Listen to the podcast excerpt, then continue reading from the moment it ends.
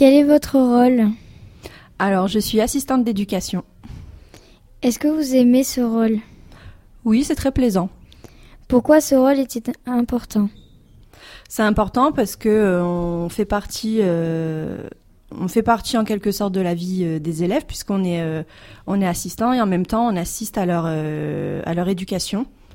Donc, donc c'est important. Est-ce que vous pensiez déjà faire ce métier au lycée?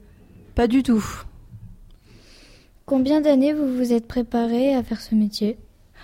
Alors, euh, à la base, euh, moi, je veux être professeur des écoles, donc pas du tout assistante d'éducation.